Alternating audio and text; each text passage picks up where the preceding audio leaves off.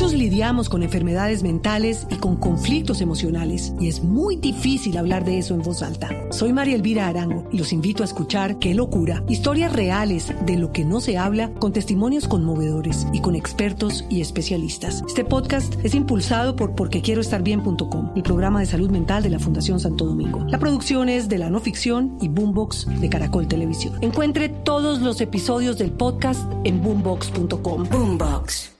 5 de la tarde, 20 minutos. Momento para Juanito Preguntón en Voy, Voz Populi. voy a hacer yo, Juanito. Juanito preguntaba con deseos de saber las cosas que en Colombia no podía comprender.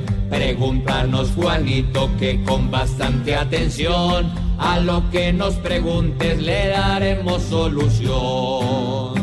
Eh, Hoy voy a preguntarle a mi, a mi tío, sí, a mi tío, a mi tío Felipe Zuleta.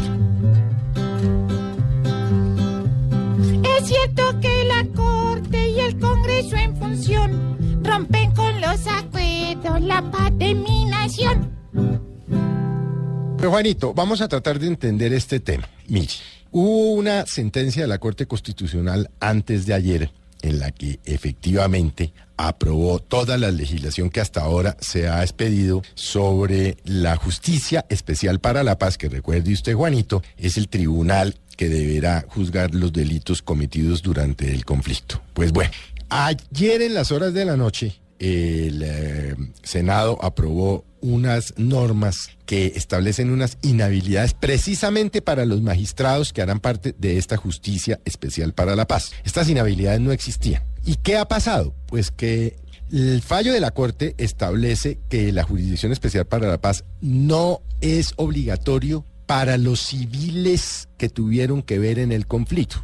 Entienda usted, Juanito, que los civiles, pues estamos hablando, por ejemplo, de los empresarios que colaboraron con los paramilitares para combatir a las FARC en las diferentes partes eh, del país. Por ejemplo, hay otros civiles que podrían haber participado en el conflicto. La Corte dice que la Justicia Especial para la Paz es para quienes participaron en el conflicto, actores del conflicto, no civiles, es decir, los militares por un lado y los miembros de la guerrilla por el otro. La FARC dice que este es un golpe porque no habría reparación a las víctimas por parte de quienes, por ejemplo, cometieron crímenes eh, a través de los paramilitares y que el Estado les está incumpliendo. Y a esto súmele usted, Juanito, que al generar una cantidad de inhabilidades nuevas a los magistrados de la Justicia Especial para la Paz, varias personas que habían de una u otra manera defendido acciones de las FARC o gente de las FARC o de grupos de izquierda o de derechos humanos, quienes hayan defendido a estas personas en los últimos cinco años no pueden ser magistrados de la Justicia Especial para la Paz. Lo aprobó el Senado. Esto quiere decir que se perderían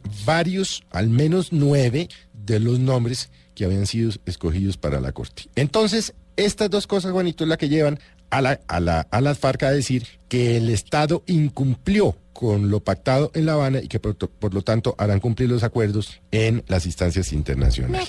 Ese es el tema. Muchas gracias, tío. Tío, sí, señor. Esperamos, Juanito, que hayas podido aclarar la duda que tenías y querías despejar.